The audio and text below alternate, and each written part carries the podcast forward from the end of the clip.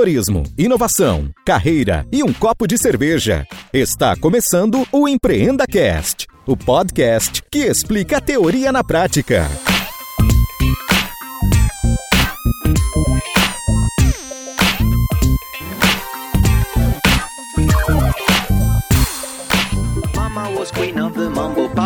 King of the Congo. Deep down in the jungle, I start banging my first bongo. Every monkey like to be in my place instead of me, cause I'm the king of bongo, baby. I'm the king of bongo bong. I went to the big town where there is a lot of sound. From the jungle to the city, looking for a bigger crown. So I play my boogie for the people of big city, but they don't go crazy when I'm banging on my boogie. I'm the king of the bongo, king of the bongo.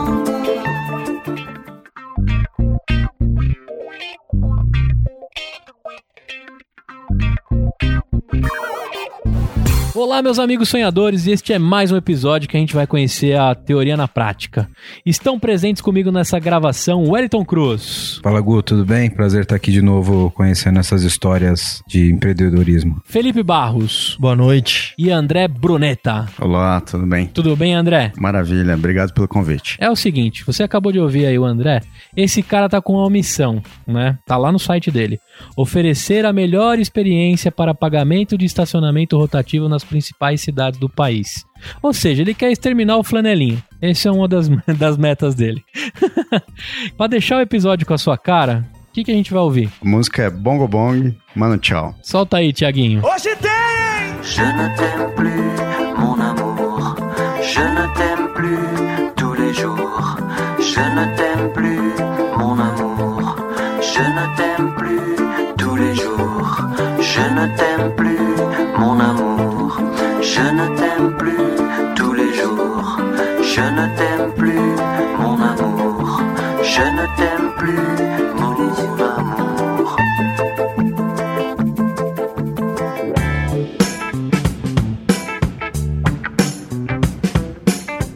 Você já teve aqui, nós estamos na WeWork novamente, aqui de Pinheiros, né? Regado a. O que que tá plugado lá no shopping da WeWork hoje? Estelinha. Estelinha, né? Tá todo mundo aqui tomando uma estelinha. E você já esteve aqui em visita, né? O Felipe Barros foi convidado porque o André é amigo do Felipe, né? Mas quando o Felipe me contou qual era a startup, né, que você montou e o que você tava resolvendo, eu falei, cara, eu preciso conversar com esse cara, dar um jeito de conversar com ele porque na minha opinião é uma das soluções mais legais para quem tem carro é, em São Paulo ou qualquer outra cidade.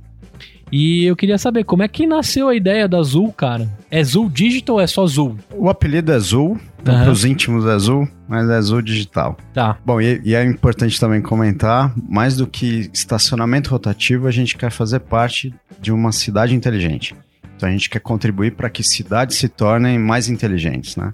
É comum a gente receber algum, alguma boa avaliação do nosso aplicativo, da nossa plataforma, contente por estar interagindo com a cidade de uma forma mais inteligente, mais eficaz. E aí, naturalmente, a gente se viu com essa missão mais ampliada mesmo. A entrada foi através do aplicativo de Zona Azul, mas a gente entende que tem coisas mais importantes e maiores para resolver. Mas o Zul, basicamente, ele nasceu há dois anos e meio. Nasceu em São Paulo, a Prefeitura de São Paulo abriu um chamamento público para que empresas se credenciassem para fazer a venda da Zona Azul através do meio digital. Ah, legal, abriu uma concorrência. Não era uma licitação em si, era É. um desafio. Esse instrumento de chamamento público, ele permite a, a entrada de quaisquer empresas, mais de uma. A Aham. licitação geralmente tem um ganhador. Ah, tá. Tem um voador já conhecido, tudo armado, aquele esquema que a gente conhece. A- abriu a concorrência, né? É, o chamamento ele é mais. mais democrático, Aham. inclusive, né? E foi interessante porque quando a gente ficou sabendo do chamamento, já tinham dois aplicativos publicados no mercado, mas na prática, quando a gente viu a solução que estava ali disponível, a gente sabia que podia fazer algo, para não dizer, em Melhor, outras palavras, melhor. algo bem melhor. Algo mais legal. É. Esse, esse é um ponto que, quando eu soube da pauta do que a gente ia gravar hoje, o meu app do Zona Azul não era azul. E por um tempo foi vendido um dos apps como app oficial. E, e, cara, realmente eu desinstalei, instalei o seu, porque é sofrido. Não, a diferença é, é bem, bem marcante mesmo. E é isso, quando a gente viu as duas soluções, falou, pô, dá para fazer melhor. E o processo entre começar a desenvolver e lançar o aplicativo, ele demorou algo próximo de seis meses, mas não porque o, o desenvolvimento demorou isso. Uhum. A gente foi impactado pelo tempo de homologação junto à prefeitura, Uhum. enfim, que foi bem mais moroso do que a gente gostaria. Mas o- naquele momento que você viu o chamamento, né? Que momento da sua vida, André, você tava pra falar assim, cara, vou encarar uma parada dessa? Me, me explica como é que o insight veio, né? Maravilha. Bom, a gente, eh, junto com outros sócios, já existia uma empresa antes do Zul Digital, se chamava On Interactive. A gente já desenvolvia soluções como é o aplicativo Zul há 10 anos. Entendi. Só que desde o início da, da operação da On Interactive, o nosso objetivo era ter um produto. Então, mais do que desenvolver soluções para clientes, para terceiros, a gente queria ter o nosso próprio produto. E houveram algumas tentativas ali ao longo do caminho, como foi o caso do Bro, por exemplo, mas o Zul ele acabou sendo o primeiro que de fato tracionou em termos de faturamento, né? Você já atuava como uma produtora digital. Correto, a gente fazia- Deixou pra- um monte de gente rico aí produzindo Isso. coisas legais. desenvolver algumas soluções, mas a- essas soluções acabavam ficando, o valor era entregue né, para terceiros. Você produzia, mas não operava, né? É isso Não aí. tinha operação. A gente desenvolvia né, toda a parte de tecnologia, recebia geralmente a concepção de layout, telas, e executava isso. Fábrica de software em si. É isso aí.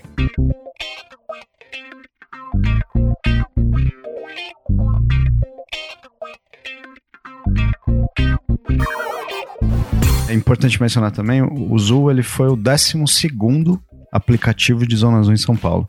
Então o desafio era imenso, né? É, navegar no meio desse monte de concorrentes. Mas a gente tinha certeza que tinha ali um, um bom produto e, e o, o crescimento foi muito rápido. A gente, a gente partiu da 12ª posição para a primeira em 12 meses. Então a gente hoje é o principal aplicativo, é o aplicativo mais usado em São Paulo. E além disso, estamos presentes em Fortaleza, Salvador e Belo Horizonte. Legal. Eu tenho uma curiosidade, cara.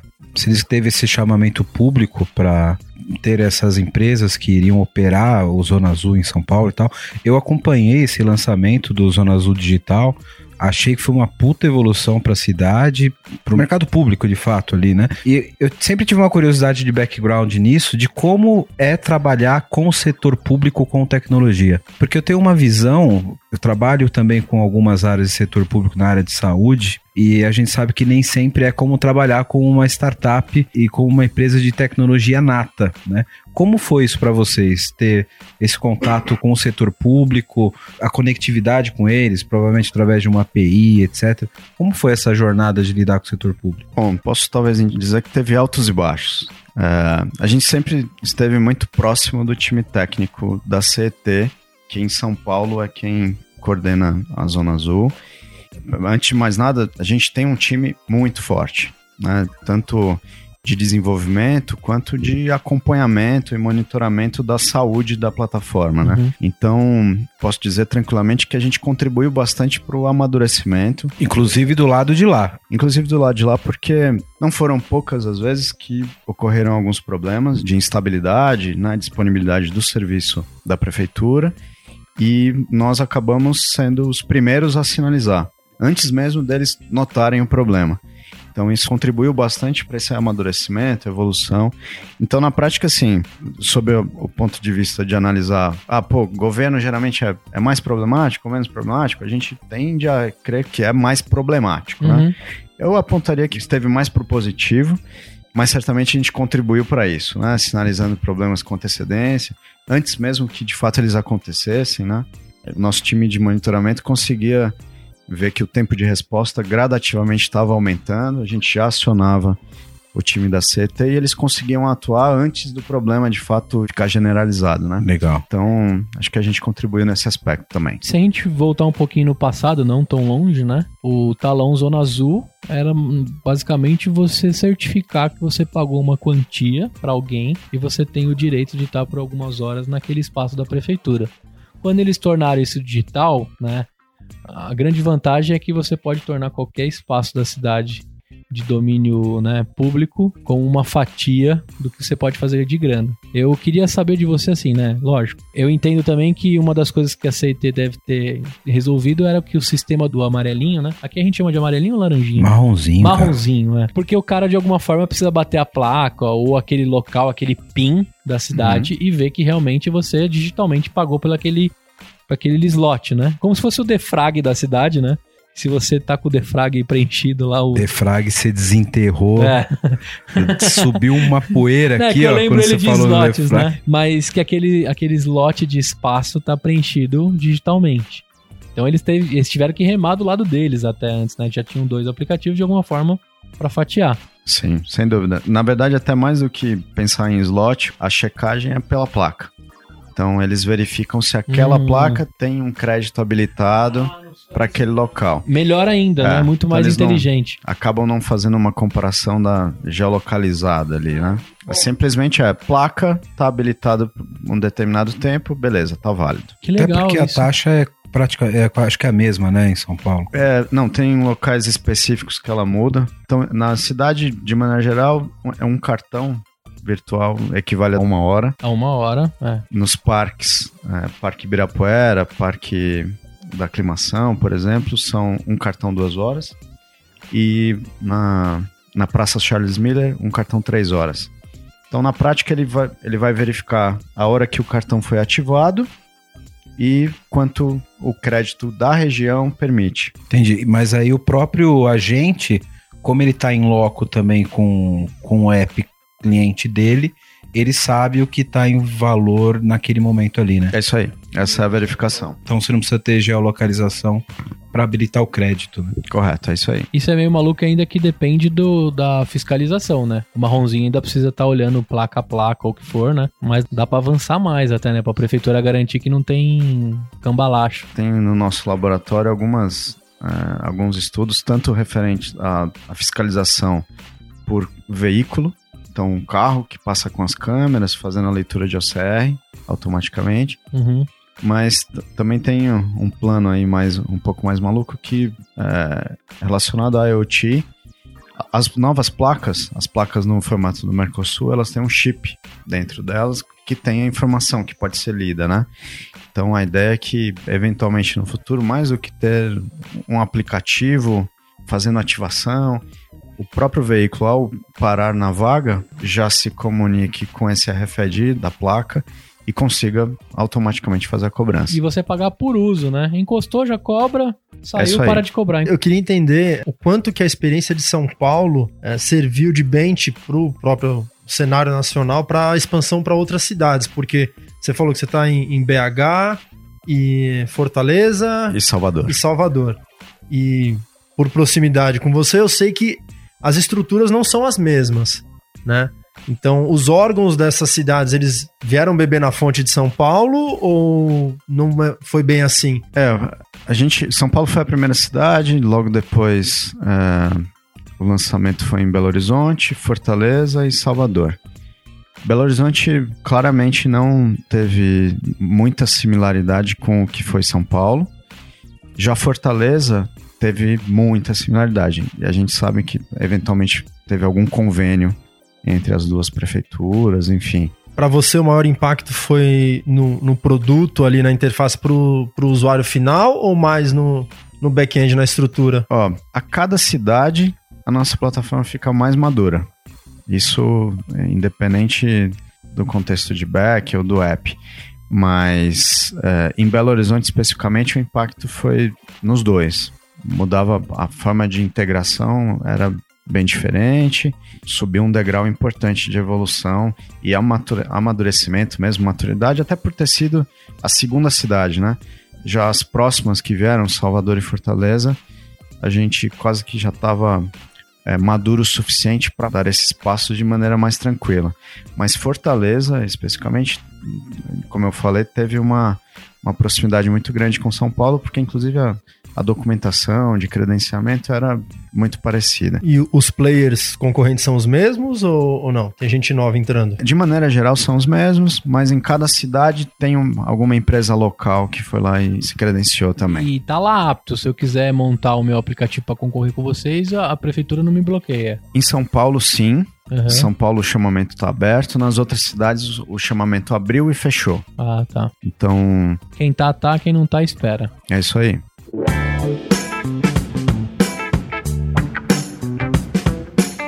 Como é o relacionamento da prefeitura com essas startups que procuram inovação? Por exemplo, você pode chegar lá e falar de como melhorar esse sistema como um todo de Zona Azul digital, por exemplo, e se você tem acesso a informações como, por exemplo, o que a prefeitura melhorou financeiramente com isso. Porque, cara, só pensando aqui no, momento que a gente estava discutindo, o que a gente tinha antes no Google de como rasurar, fraudar aquele cartãozinho de Zona Azul, Caneta que apaga, né? caneta que apaga. O, o retorno financeiro desse projeto, só de fraude, deve ter sido um enorme, né? Como que é esse relacionamento com, com a prefeitura? Legal. Bom, sobre a questão de inovação e, e esse nosso laboratório que eu comentei, a gente sente muita abertura para ouvir, para entender pontos de melhoria, mas naturalmente, pelo contexto público, existem barreiras. A velocidade com que a gente pensa e desenvolve alguma coisa internamente é muito além do que qualquer tempo de implantação no órgão público. Dá pra chegar lá na porta do Bruno Covas. Cara, olha só, ele te vai resolver o problema de de Zona Azul, te fizemos essa pesquisa, não é tão simples assim. É, eu vejo que assim, dentro do contexto público, existem formalidades e, e, e burocracias que às vezes são pouco transponíveis, né? Do ponto de vista. é, quando se compara com o contexto de startup. Tem um aspecto político e de vitrine política, que aí é uma alçada que, confesso, a gente tem pouquíssima experiência a respeito, enfim, mas que é, talvez para alguns políticos ter uma, é, uma bandeira de inovação e de ter feito algo muito novo pode acelerar alguns passos, né? A gestão era de qual prefeito na época? A Zona Azul Digital foi implantada pelo Haddad, O chamamento foi na época do Haddad, então. foi na época do Haddad.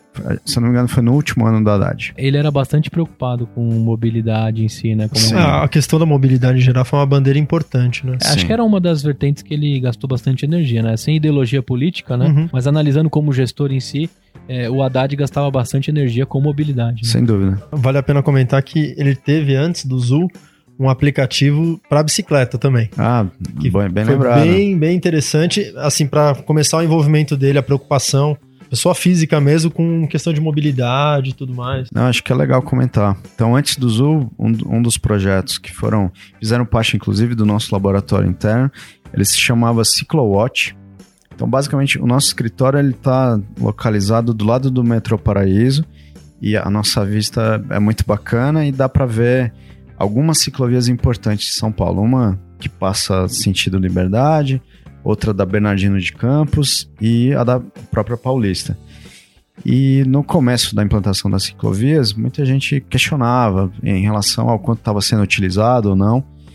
É, e a gente viu na prática, no nosso próprio time, uma mudança importante que pessoas do, do time passaram a ir de bike para o trabalho, muito por conta da ciclovia. E a gente pensou em como que poderia contribuir para esse debate, né? Pô, usa, não usa? Quem usa fala que usa bastante, quem não usa fala que ninguém está usando. Como que a gente pode transformar isso em algo pelo menos mais plausível, né? Mais factível ou analisável, enfim. Uhum.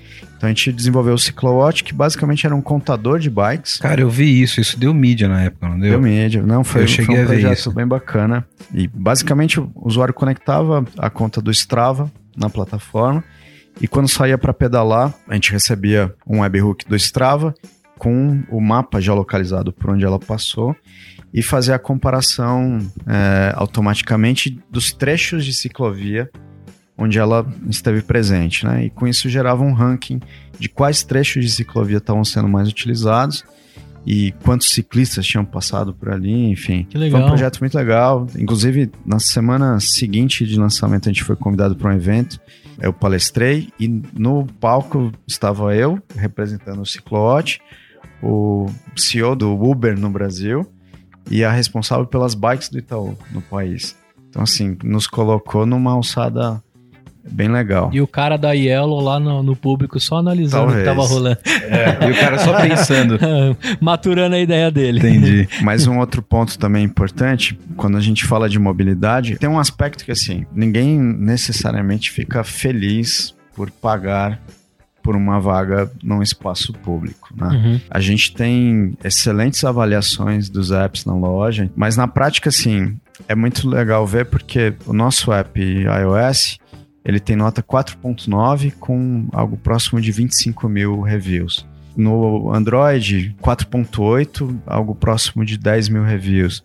Então, assim, estamos muitíssimo bem avaliados, mas, como eu estava falando, ninguém necessariamente fica feliz por estar pagando para parar numa via pública. Mas a Zona Azul, ela cumpre um papel importante de mobilidade, que é a exigência da rotatividade, né? Não é que você está pagando por aquela vaga, você está sendo incentivado A sair de a lá. sair de lá rapidamente para que outra pessoa possa estacionar e tenha essa oxigenação das regiões que precisam disso, geralmente áreas comerciais ou próximas a hospitais, enfim. Eu nunca tinha parado pra pensar por esse lado, cara. Faz todo sentido. É, é um pouco poético, né? Esse é um bom argumento Pra cobrar pela quando vaga. alguém, alguém é, e, e geralmente quando alguém critica a plataforma, não, quando desejaria criticar o governo, Eu ia te fazer essa pergunta. Se você sente que às vezes o cara, na avaliação, a frustração pelo pagamento da vaga vai no teu app. Sim, sem dúvida. Na verdade, talvez não sejamos 5.0 nas duas plataformas, muito por conta disso. Então, os usuários, de maneira geral, pelo menos os insatisfeitos, acabam confundindo mesmo. Entendem que a gente é o órgão oficial ali. Sim. Também a, gente entende que se a prefeitura também não loteia e não cobra, a galera zoa mesmo, né? Abusa. Abusado. O uso abusivo das vagas, né? E de alguma forma isso também provoca do mesmo lance, né? Você tem que sair logo, tem Sem que dar dúvida. chance pra outro. Praticar como se fosse a gentileza mais forçada. Doendo no bolso. né? doendo no bolso.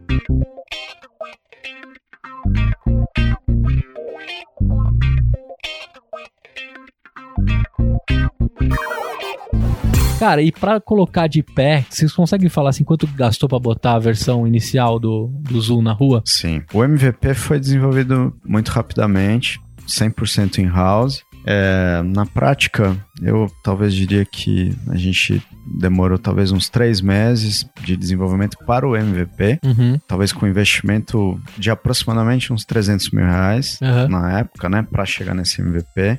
Mas até o lançamento, muita coisa é necessário além disso, né?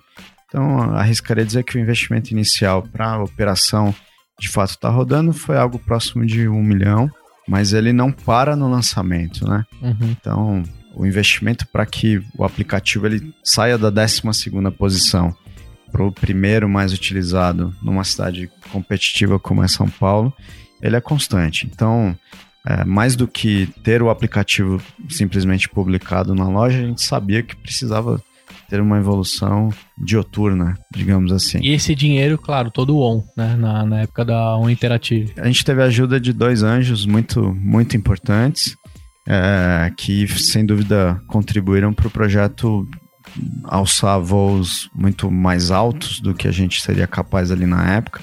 E aí, na prática, assim, primeiro nos conectando a potenciais investidores, com um relacionamento muito bom com bandeiras de cartão de crédito. Então, já que a gente fala de pagamento, Uhum. é, na época, um parceiro que foi, sem dúvida nenhuma, muitíssimo importante foi a própria Mastercard. Dentro do app, um dos meios de pagamento é o Masterpass, que é a carteira digital da Mastercard. A gente teve a possibilidade de desenvolver algumas campanhas de incentivo junto com a Mastercard para uso do Masterpass.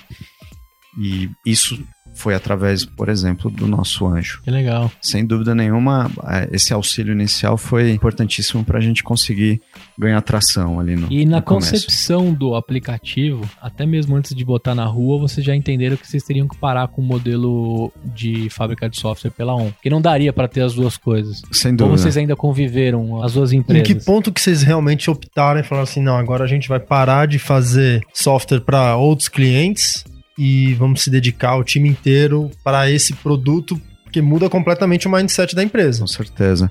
Desde o lançamento, ficou muito claro que a gente estava entrando num mundo novo ali. Uhum. É, porque, como eu mencionei, a tração aca- acabou acontecendo muito rápido, né? Então, para ter uma ideia, em três meses a gente já tinha brequivado, a operação já estava já Que legal, girando, cara. já estava girando muito bem. Quando a gente percebeu que a tração estava acontecendo e que a gente estava começando a ver algo que nunca tinha visto antes, que era descolar o faturamento da força de trabalho, porque até então, como a gente executava projeto atrás de projeto, a nossa moeda interna era hora homem, né? Então, se eu não tivesse equipe suficiente para executar aquele projeto, eu não conseguia vender mais e não conseguia faturar mais. Seu faturamento era sempre proporcional ao esforço. né? É isso aí. E no caso de um produto, como o Zu é um dos exemplos, né? mas um produto que consegue ter esse faturamento descolado da força de trabalho, quando a gente percebeu de fato esse ingrediente, foi onde de- a gente teve a certeza que tinha que mergulhar de cabeça no projeto. Muito legal. Quando você falou do investimento, eu faço o gancho com o modelo de negócio em si, né? Como que ganha grana. É uma fatia do que a prefeitura deixa você ficar do pagamento, né?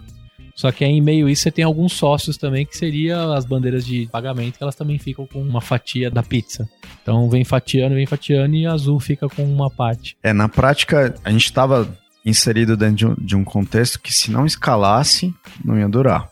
Porque a margem é bem reduzida. Uhum. Quando a gente coloca na prática o E negócio de padronizada, Zona né? O Azul, seu concorrente tá ganhando Sim. a mesma coisa. Sim, sem dúvida. Só para saber, isso é regulado em todas as cidades ou tem uma variação em, de capital para capital? Tem variação a, a cada cidade. Então, enquanto em São Paulo a gente compra antecipadamente com 10% de desconto e faz a venda no preço oficial, em outras cidades isso varia. Em Salvador, especificamente, a margem lá é de 40%.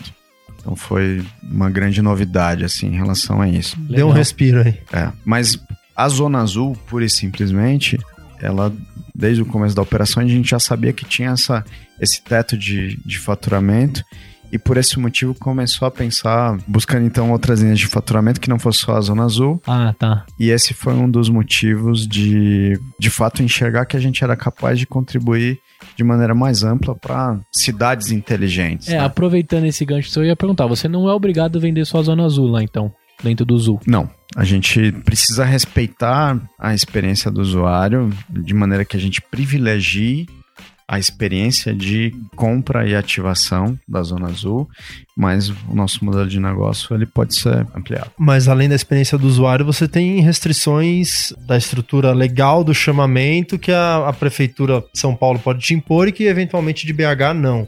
E aí você explorar outras linhas de negócio em cima disso. É, sem dúvida, nada impede que uma nova cidade crie essa limitação. Nas cidades que está presente, não haveria essa, Você essa poderia, restrição. por exemplo, fazer um- uma venda de vaga em estacionamento privado, por exemplo, João. Inclusive, um, um concorrente faz isso, especificamente. Cara, eu tava viajando na maionese aqui, né? Só a minha cabeça frita, né? Mas até o fato de ser pela placa e a prefeitura conseguir aumentar a sua receita, o tal da guia rebaixada, que é proibido de estacionar, poderia ser permitido, desde que você remunerasse, sei lá, no IPTU da pessoa que topou, né? Deixar alguém parar na frente da casa dela, ela ganhar a parte da grana, porque a partir daquele momento você tá Boa ideia, hein? loteando coisas, né? Aí me passou na cabeça, uma vez que a prefeitura é dona da guia rebaixada, se ela fizer um esqueminha legal, fala assim, cara, tá aqui a primeira pessoa que topa deixar parar na guia, né? Não aquela tia chata da nossa rua, né? Que fura os pneus e etc. Mas você começa a tornar qualquer buraco da cidade rentável. Uma opção. Né? Porque você dúvida. tá medindo o bem que tá parado, não o bem que tá sendo utilizado. E né? até a sinergia com outros impostos também, né? O Sim. próprio IPVA, você fazer automaticamente aí pela conta que você tem a sua placa atrelada.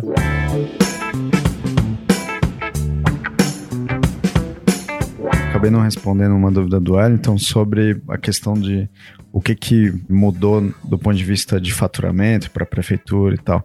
Um ponto super importante, além da questão de fraude, fraude era sem dúvida nenhuma o maior desafio dos caras, né, em relação a tanto o cartão ser falsificado ou ele ser reutilizado com a caneta que apaga, enfim. Tinha um aspecto super importante que é a logística desse, desse papel Ah, é que ele era um verdade. papel moeda, né? Então tinha roubos de carga do cartão Zona Azul. E ela era uma logística cara, à medida que você tem que transportar um papel moeda, imagina a operação disso, enfim. Superfaturamento também, porque o cara tem o preço oficial, ele praticava outro, né? Isso aí. Ah. Além de todos esses aspectos, tem um- uma questão que a gente gosta de, de considerar bastante, que é a comodidade que o meio digital acabou propiciando para que pessoas que não usavam a Zona Azul passassem a utilizar. Pô, que era uma merda. Você parar o carro, você tinha que ficar indo em todos os botequinhos, banca de Pra jornal. ver se tinha. Quando tinha banca de jornal, porque não ia ter mais onde vender, né? Porque banca de jornal já não, já não é Já, tão... tava- já é bomboniere, né? É, exato. Então a gente começou a ter contato com um perfil de público que de fato foi convertido pelo digital, que entendeu ali que seria algo possível, realmente cômodo e ao invés de parar no estacionamento privado, parava na rua. Uma coisa que eu achei legal quando saiu esse Zona Azul Digital, né? É que o, o mundo ele se transforma junto com o digital. O flanelinha que vendia o papel na, pro carro, agora o cara tá com o celular lá, muitas vezes. Aí ele fala, deixa aqui que eu pego pra você, né? Ele tem uma maquininha que imprime, como se fosse uma maquininha de cartão que manda um. Isso, ele vai lá, põe a placa do teu carro, ele passa no cartão dele e recebe dinheiro teu com uma margenzinha. E essa maquininha é homologada também, então vale mencionar. Faz parte do ecossistema da Zona Azul É Digital. um outro, é um outro prestador, É um outro, prestador player aí. que tem que forneceu essa maquininha pro flanelinha. Ah, então a prática do flanelinha pela cidade é uma prática legal. Do Zona Azul, né? Não do cara que cobra pra olhar o teu carro, entre aspas. Ah, tá, tá, beleza. Era essa a minha. É, o vendedor de talão era, né, um Ah, esse cara homologado, continua. né, ah, digamos esse cara assim. continua. Entendi, Isso. entendi. É, e eu acho que foi uma misturei- grande preocupação deles não, não acabar com essa categoria. A figura do flanelinha é uma figura um pouco controversa, assim, né? Porque muitas vezes ela é marginalizada, mas na prática ela, entre aspas, é permitida, barra legal. A única exigência que a CET faz é que seja cobrado o preço oficial. E aí tá o desafio, porque de fato o flanelinha muitas vezes cobra a mais, mesmo que ele esteja ali com a maquininha, a gente houve casos de que ele cobrou um preço além do oficial e isso não seria permitido. Entendi. Mas ah, voltando na, na questão de modelos de negócio, além do própria, da própria venda do, do talão virtual, o Zu hoje ele já tem um outro, uma outra fonte de ganho, né? Eu queria que você comentasse um pouco isso, que é a parte de seguros, né? Que é super interessante Sem e dúvida. um mercado potencial imenso. Sem dúvida. A gente tem um, um módulo já dentro do app de São Paulo que faz a venda de seguros junto com uma, uma- em parceria com a Chubb e é, foi uma experiência super importante a gente trazer essa nova é, linha de receita porque faz com que fez com que a gente percebesse o- outros voos que poderiam ser dados na plataforma, né? Você, você identificou que outros players seguiram essa mesma tendência ou vocês estão ainda navegando sozinhos aí? Pelo que a gente tem acompanhado, estamos ainda sozinhos e eu arriscaria dizer porque assim dá trabalho fazer uma plataforma, um ecossistema que esteja plugado dessa forma como a gente desenvolveu. Como que funciona isso? Do... É, na prática hoje dentro do Zoo a gente tem um módulo de marketplace é, que foi lançado inicialmente com a venda de um seguro pessoal. Não é um seguro relacionado ao carro, Ah, tá. Isso que eu queria desmembrar. Não é o meu momento de estacionar e carro. É, não é um microseguro de estacionamento. Apesar da gente ter esse produto no radar, estamos buscando. O mercado brasileiro ainda não tem um seguro por, por uso, né? Aplicado dessa forma. Então, na prática, o usuário faz a contratação do seguro pelo app. É um seguro que está relacionado a bens pessoais e que dá direito à assistência para o veículo. Hum, Então, o tá. seguro ainda não é do veículo propriamente, mas alguém que, um, um motorista que não tem um seguro para o carro, se beneficiaria bastante ao contratar esse, porque herda as assistências, reboques, bateria. Mas você já tem condição hoje de aplicar o seguro, o modelo pay-per-use, você já conseguiria... Sem dúvida, a gente tem um, um piloto rodando nesse formato. O legal até, né, quando você falou de marketplace e tal, cada vez mais vai vir gente batendo na sua porta pra parceria, porque o seu aplicativo ele não é perecível. Eu não sei qual momento eu vou precisar estacionar de novo, então eu não vou desinstalar facilmente o Zu, porque eu posso precisar na próxima esquina, ou no próximo casamento, ou no próximo evento que eu for. Então, é, a gente costuma separar bem isso, né? Na verdade, quando eu analiso modelos de negócio de coisas que eu pensaria até de parceria, eu sempre olho e falo assim, cara, será que o cara desinstala o aplicativo? tem muito aplicativo que é perecível, o cara desinstala porque ele fala, ah, depois quando eu precisar eu instalo de novo. O Zul não, porque você pode precisar muito rápido naquela hora e depois desinstalar e colocar tudo de novo dá um, dá um puta trabalho. Então, você deve ter usuários, né? Eu ia te perguntar um pouco dos números, assim. É, quantos usuários está hoje o Zul? A gente tem 1 milhão e 200 mil Nossa, gente. demais. usuários cadastrados, isso considerando as, as quatro cidades. Aham. E a gente tem números interessantes, inclusive sobre o ponto de vista não só de cadastro, instalação barra cadastro, mas inclusive uso, né? É, Mensalmente a gente tem algo próximo de 400 mil usuários ativos. Legal. É, numa ordem de uso, quais são a classificação das cidades? E se você pode abrir alguns números de estacionadas que tem por dia, assim, ou por mês? Bom, São Paulo está na primeira posição, disparado. A gente tem é, cerca de 30 mil usuários únicos dia usando o app em São Paulo.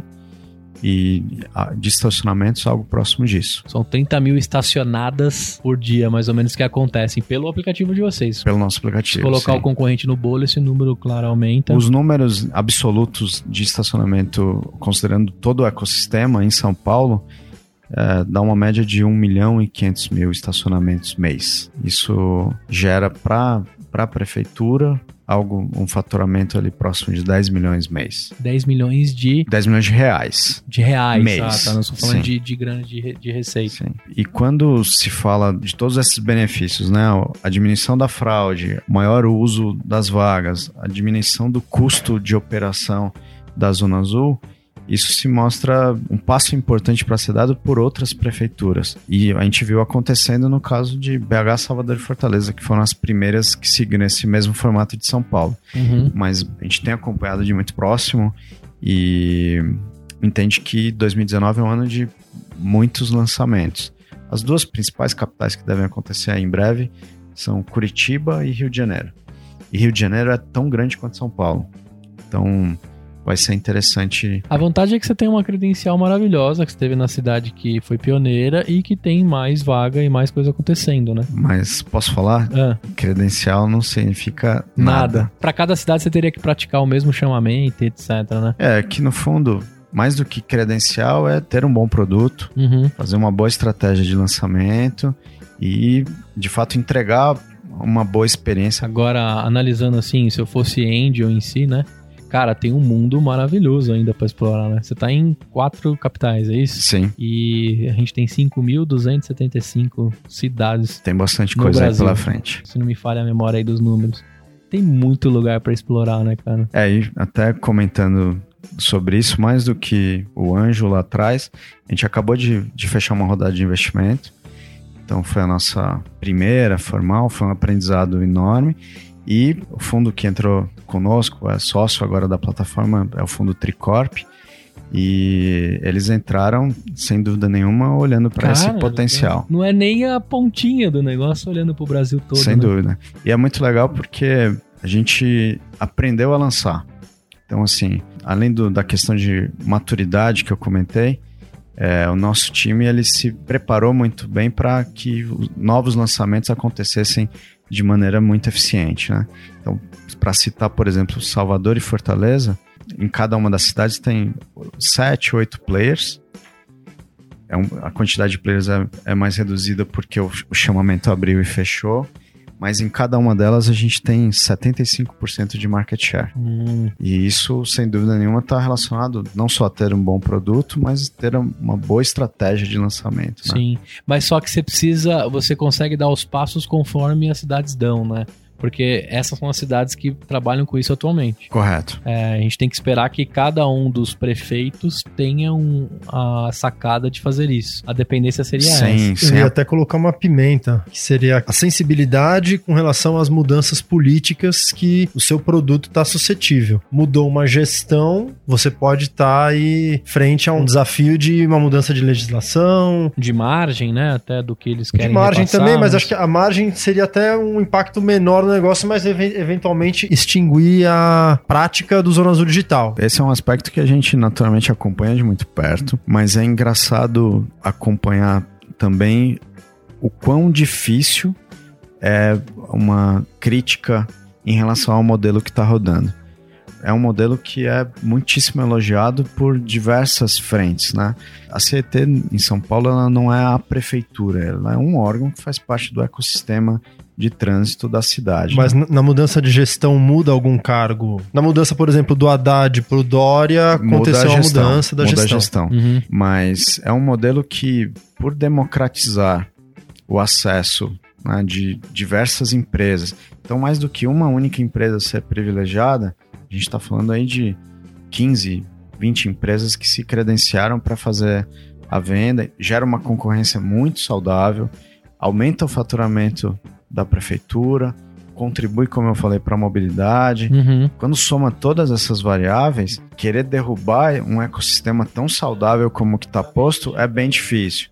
É bem difícil. E aí é, entra, inclusive, questionamentos de Ministério Público, Tribunal de Contas. Tem, é, são passos difíceis de serem Precisa ter um dados. argumento muito sólido para quebrar sólido. isso, né? E de fato é um, é um, um ecossistema que está muito saudável, muito, muito bem elogiado.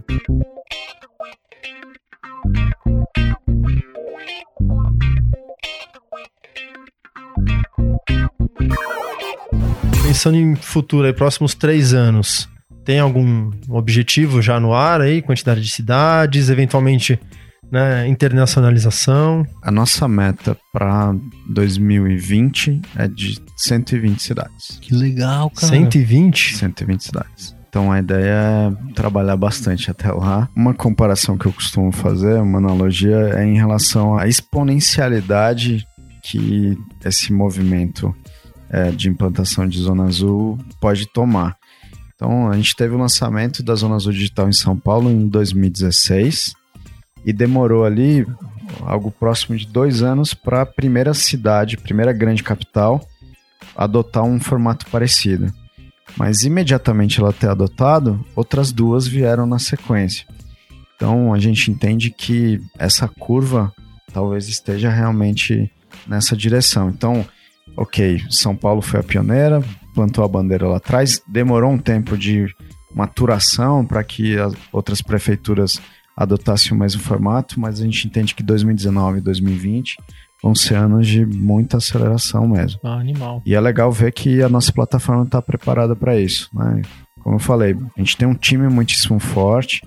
É, recentemente a gente abriu vagas até para quem tiver interesse, Workable barra Azul Digital. A gente abriu possibilidade, né, atração de, de talentos, recebeu uma quantidade enorme de interessados e a ideia é essa, é crescer bastante o time, trazer gente forte, gente boa para contribuir com esse, esse crescimento. Quantas pessoas deixam tudo isso de pé? Legal. A gente sempre foi uma empresa muito enxuta. O foco sempre é muito voltado para desenvolvimento, para tecnologia. Recentemente a gente fez algumas contratações é, relacionadas ao X e Y, mas 90% do time de desenvolvedores. A gente basicamente tem um squad, né? Então, é, num time de 12 pessoas, foi capaz de desenvolver, lançar, dar manutenção, evoluir a plataforma ao longo desse tempo. A ideia é que durante 2019 a gente expanda isso para dois, três squads, de maneira que a velocidade de, de desenvolvimento e delivery acabe sendo é, triplicada. Pensando no, no aprendizado desse processo, qual foi a maior surpresa desde que você entrou mesmo em produção, colocou a operação rodando, começou a ter que lidar com dinâmicas diferentes de resposta ao usuário? Qual a maior surpresa que você falou, poxa, não, não consigo mais crescer desenvolvedor, tenho que agora me preocupar com outros pontos que, que chamaram muita atenção, porque você mudou completamente o seu modo de, de operação, de sair de fábrica para produto e tem outros fatores que vão trazer dificuldade para você. É, talvez a, a principal surpresa barra aprendizado foi a quantidade de clientes. né? Então, enquanto na operação anterior a gente tinha ali 8, 10 clientes, a gente passou para 1 milhão e 200 mil, né? Os clientes do digital são clientes muito bons. A gente tem um cuidado muito grande em atender bem, porque entende que é um perfil que permanece no app, fala bem, gosta. Uhum. Mas esse foi o desafio principal, né? Como que a gente passa de 8, 10 clientes para 1 milhão e tantos? E foi um aprendizado enorme. Muito disso está também relacionado à tecnologia. Então a gente precisou é, desenvolver soluções que pudessem atender de maneira automatizada e mesmo assim mantendo um bom atendimento para esse volume de usuários. E aí uma coisa que eu mencionaria é, é de fato essa proximidade com o nosso usuário, né? Se dá algum problema no app, ele muito facilmente consegue reportar um problema, nosso time consegue responder muito rapidamente. Talvez esse tenha sido o principal desafio. Um ponto interessante aí nisso que você colocou de da escala de clientes, como que foi esse teu crescimento tão exponencial com a quantidade de clientes, essa arquitetura e infraestrutura que você teve por trás para comportar tudo isso dentro do app? Você falou que teve problemas de instabilidade com a API lá da prefeitura, etc. E do teu lado, como é que você fez essa parte de planejar essa escalabilidade para ter essa explosão de clientes aí de 8 para 1 milhão e 200 mil? Então a gente tem um, um trabalho constante de investimento em, em evolução e aprendizado, capacitação do time. É, inclusive o nosso líder de infra está sempre presente em eventos externos, inclusive a respeito de Kubernetes. Mas a nossa infra roda no, AWS e mais do que o momento Zul, ah, os anos que antecederam o lançamento do aplicativo foram anos de projetos muito desafiadores, porque na época da On Interactive sempre teve clientes muito grandes e clientes que demandavam desafios enormes, seja em termos de escala, segurança, usabilidade. Então é quase como que os anos que antecederam foram de muito aprendizado. Você já trouxe um know-how da época de produtora, né? Sem dúvida. Então toda essa expertise técnica ali de como tornar o aplicativo escalável, resiliente, monitoramento, você já tinha a lição de casa e já tinha o know-how para poder fazer no teu próprio produto. É isso aí. A gente falou lá de time, né? 12 pessoas deixa tudo isso de pé. André tem um fundo agora por trás. Você tem mais um sócio? São cinco sócios no total, três deles na, na operação diretamente, dois remotos, então dois não moram no, no país. E agora a entrada do fundo Tricorp. Outra coisa que eu ia te perguntar, cara, até porque no gancho do Empreendacast sempre a gente tem aquele lance assim, né? Tem cara que não era empreendedor, o mundo fez ele empreendedor, né? A situação. Vocês já eram empreendedores, vocês estabeleceram uma produtora, só que vocês se reciclaram porque tiveram que deixar alguma coisa que vocês acreditaram muito por alguns anos para começar esse novo. Como é que foi o desmame, assim, só por curiosidade mesmo? Bom, foi um processo que talvez tenha demorado algo próximo de um ano. Claro que alguns clientes menos queridos, a gente fez um desmame mais rápido, mas tinham clientes que de fato foram importantes durante todo o nosso tempo de vida e a gente teve muito mais cuidado e carinho e atenção para que esse processo é, acontecesse de maneira mais suave possível.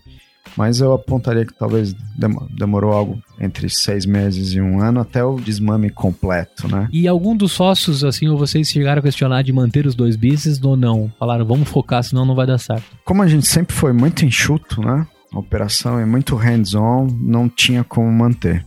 Não tinha como manter. Então, a decisão foi, de fato, é, interromper para que a gente conseguisse fazer devidamente. Vocês tiveram que fazer alguma adequação de equipe, alguém que não se adaptou nesse processo, algum perfil que precisou ser complementado? Entraram novos, novos perfis no time. né? Então, mais do que a gente precisar descontinuar alguém, eu diria que a gente precisou trazer mais gente. E o foco agora de 2019 é muito mais esse mesmo. Então, mais do que readequar o time, é trazer talentos. A gente está se estruturando, revendo inclusive a expansão do escritório, considerando a possibilidade, inclusive, de estar presente no WeWork. Ô, vem pra cá. Então, a ideia é a gente entregar o melhor ambiente de trabalho possível para receber é, gente boa, gente forte, como eu comentei. Quem estiver ouvindo aí quiser fazer parte de uma startup inovadora, né? Trabalhar na Azul, já sabe que tem oportunidades aí. 2019 é um ano de bastante oportunidades, né?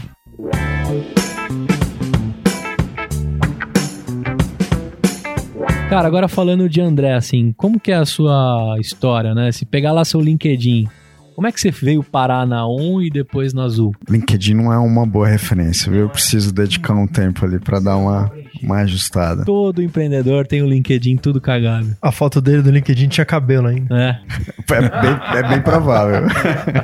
Cara, desde sempre eu, eu me vi programando. A minha formação, junto com o Felipe Barros, foi em propaganda e marketing. A gente fez a mesma faculdade, a SPM, mas eu paguei a faculdade programando.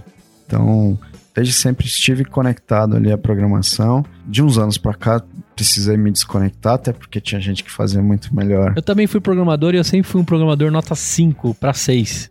E tem cara que é nota 11, velho. Não dá pra É, concorrer. Tem que deixar pros caras. Mas Então você é isso. programava o quê? Programava Flash. Flash. Cara, Flash. Você gosta do Steve Jobs, que acabou com a sua... Foi, eu acompanhei tudo isso, né? A carta do Jobs lá atrás. Mas foi, foi muito legal e nesse aspecto eu, eu me orgulho. Aí veio o HTML5 e você resolveu ser empreendedor. Não, pior que, não, pior que foi antes disso. Então, quando o Flash tava ali no auge, eu falei, pô, daqui não passa. Então, preciso ficar atento. Então, e foi nesse momento que entraram os outros sócios na operação. Então, é, a ideia em trazer novos, novos skills, novos perfis, fez com que a gente, ao longo do tempo, conseguisse fazer com que a operação se mantivesse sadia e e financeiramente bem é, durante todo esse tempo. Mas é isso. Na prática, eu era programador Flash, paguei a faculdade com freelas, passei por algumas agências bacanas de São Paulo, ganhei alguns prêmios em Cannes, alguns leões, fui convidado para trabalhar Alguns leões. Modesto, né? Tem uns Quantos anos, só pra canes gente ali. entender em meios leões, quantos anos você tem? Eu tenho 36. 36 anos. Alguns leões. Guarda essa frase, Felipe. Mas isso na época, na época que era mais fácil Entendi. ganhar um leãozinho. Quando ele veio pra São Paulo, que ele não é natural daqui, ele foi trabalhar numa empresa de saúde, plano de saúde, alguma coisa assim também. Não tinha nada a ver com agência. Foi engraçado que o processo que ele foi trabalhar em agência foi porque ele ganhou uma competição, chamou a atenção de um professor da faculdade através de uma animação de um simples banner. Então, assim, o, a- o que puxou ele pro mercado de comunicação, de publicidade, foi um, um banner que ele fez, um banner animado em flash. Tinha uma boa programação ali no meio. Cara, mas, foi isso, banner animado em Flash há seis anos atrás Seis, era, não, o que, não, não, não, não. Você era tá- o que tinha mais de- Não, de, não, mais não. moderno na, na Amigão, internet. põe mais 10 anos aí. Você não entendeu que ano a gente tá. A gente tá em 2003, 2004. Ficou muito tempo sendo o melhor da internet, né, o Flash. Tem uns 15 aninhos aí pra trás, 12 pelo menos. Concluindo a faculdade, vi uma vaga em Londres, mandei o portfólio, os caras curtiram, fui pra Londres, passei um tempo por lá. E quando voltei pro Brasil, eu falei, pô, tô um pouco fora d'água, assim, não, não gostaria de voltar a trabalhar em agência, né? Tô com conhecimento interessante acumulado por lá. E aí comecei a fazer freelas que naturalmente se transformaram em projetos, e aí projetos que demandavam mais time, mais equipe, e aí a operação da All Interactive começou. Então, resumidamente, foi Que isso legal, aí. cara. Mas sem dúvida nenhuma, e aí, para dar os créditos devidos, você nunca faz uma coisa sozinho, né? Então, a presença de todos os meus sócios, Sim. seja na operação da Interactive, quanto do Bro, quanto do Zul, foi sem dúvida Gente imprescindível para A ON começou com você e com o Marcelo Liberato. É isso aí. Quanto tempo ficaram só vocês dois até que vocês começaram, não, vamos investir mais aí em crescer a equipe? A chegada do Liberato foi importante para realmente dar esse ar de empresa maior, né? Então foi muito rápido. Logo após o Liberato ter entrado, a gente já começou a contratar time, mas a gente sempre foi muito enxuto. Então, ao longo do tempo, e eu acho que vale mencionar isso também, a gente teve oportunidades de expandir a equipe, é, porque a demanda ali é, se tornou um pouco mais elástica, e a gente tomou a decisão de não expandir como o mercado estava se mostrando. E esse, essa precaução, né, esse, esse posicionamento mais conservador fez com que a gente atravessasse algumas, alguns momentos de crise importantes. Então, a gente viu alguns concorrentes na época de produtora fechando, fechando as portas porque quebraram as pernas, né, mediram, mensuraram de maneira incorreta e tal. Então, esse posicionamento conservador e, e de se manter enxuto ao longo do tempo foi algo bem importante também. Muito legal, cara. A gente tá se aproximando aqui do final, né? É legal pra você que escutou essa história e deu mais uma injeção, né, de você com vontade de empreender. A gente tem lá o bloco de tire sua ideia do papel, então manda lá pro contato arroba empreendacast.com.br a sua ideia que a gente vai usar a mentoria, eu não vou colocar num programa, eu vou fazer um programa um pouquinho mais curtinho, com uma mentoria baseada na nossa ideia. A gente já recebeu algumas. Vou aproveitar essa galera aqui para fazer um. Então você confere aí num próximo episódio bem curtinho, uma mentoria bem rápida de uma ideia que alguém mandou. Já tem chegado aí, a gente já tá no nono episódio, né? E assim, André, a gente já conheceu sua ideia bem bacana. O que, que você tem praticado de atitude, atitudes empreendedoras aí que você pode ajudar esse cara que tá pensando ou não mandar esse e-mail com a ideia dele ou de formar um, um- uma equipe ou procurar um sócio? O que, que você tem feito aí de atitude empreendedora para ajudar mais ainda no oxigênio disso? Bom, primeiro o Zul ele é uma, é uma empresa que está se oxigenando bastante, né? Então, muito da nossa estruturação e preparação para 2019 é em manter portas abertas e ter gente com energia e próxima e ouvir e, e contribuir para esse crescimento é, do ecossistema que está ao redor. Então, sem dúvida nenhuma, a gente tem uma porta de entrada interessante para entrar em contato com a gente, que é Workable barra Azul Digital. E a ideia é que a gente esteja cada vez mais presente fora da empresa, né, ouvindo, contribuindo, patrocinando eventos interessantes, né, fazendo com que eh, a, gente, a gente passou por um momento de muito trabalho. O momento agora é um pouco mais folgado eh, do ponto de vista de capacidade financeira, então a gente é o momento de, de contribuir para a comunidade também nesse aspecto. E mais do que nunca, é, fazer com que isso é, atraia novos talentos também, gente que tem essa mesma visão. Legal.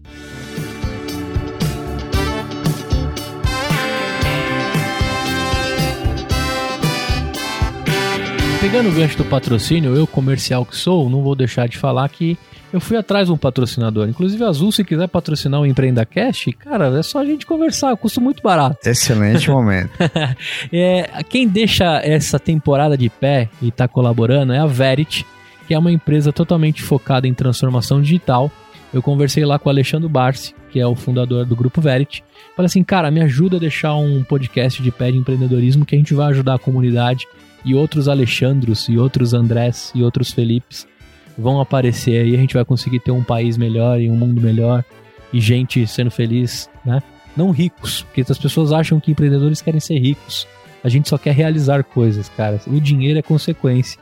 E a gente, né, já sabe que reinjeta isso. Eu não tenho dinheiro, mas eu coloco o meu coração aqui nesse programa para conseguir retribuir de alguma forma as coisas legais que a minha vida empreendedora traz. Então, para você que tiver afim né, de trabalhar numa empresa legal, Azul tem vagas, a Verit também tem, você que é empreendedor também. E você frequentando o nosso grupo lá no Facebook e talvez no LinkedIn, que acho que já tem gente pedindo no LinkedIn, a gente consegue participar de alguns eventos que vão ter lá na Verit e conversar com esse monte de gente legal que a gente já conheceu.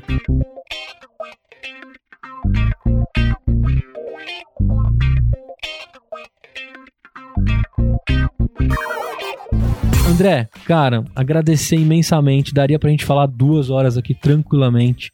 Ainda mais que você tem um brother aqui na mesa e deve ter histórias escondidas. Eu me segurei bastante. Cara, o tempo voou, muito gostoso. Agradecer de coração por você ter vindo. O Felipe é um cara que eu gosto fora do crachá, né? A gente faz algumas coisas junto numa companhia que a gente trabalha. Ele numa, em outra, mas em trabalhos sinérgicos. Olha só como eu tô de vocabulário hoje, hein?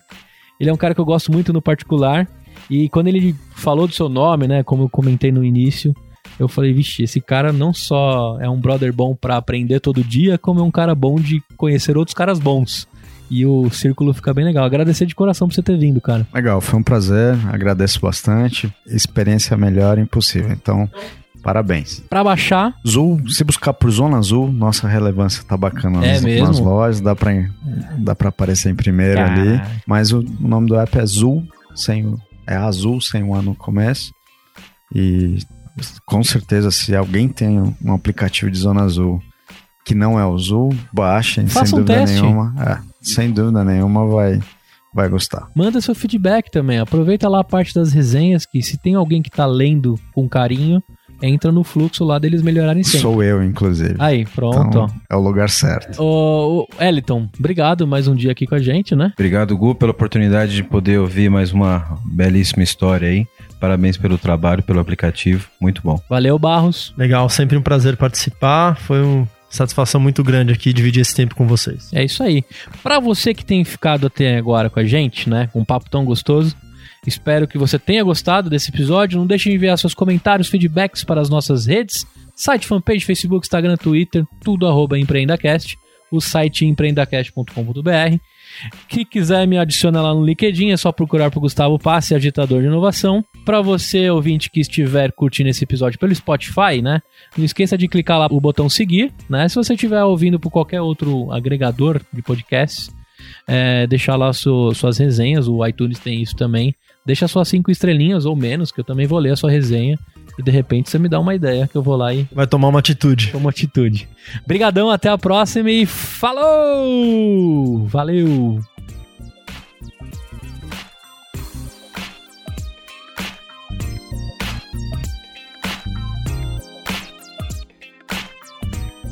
Queria fazer um agradecimento aí na gravação pro Tiaguinho, só pra ele, por ele ter comprado a camiseta do Bro, tá? Aí, foi o único que Foi usou o o cupom. único que usou o código do É, EmpreendaCast. Quando você apoia amigos num projeto que não, não tem ainda propaganda, não ganhou corpo, acontece essas merda, velho.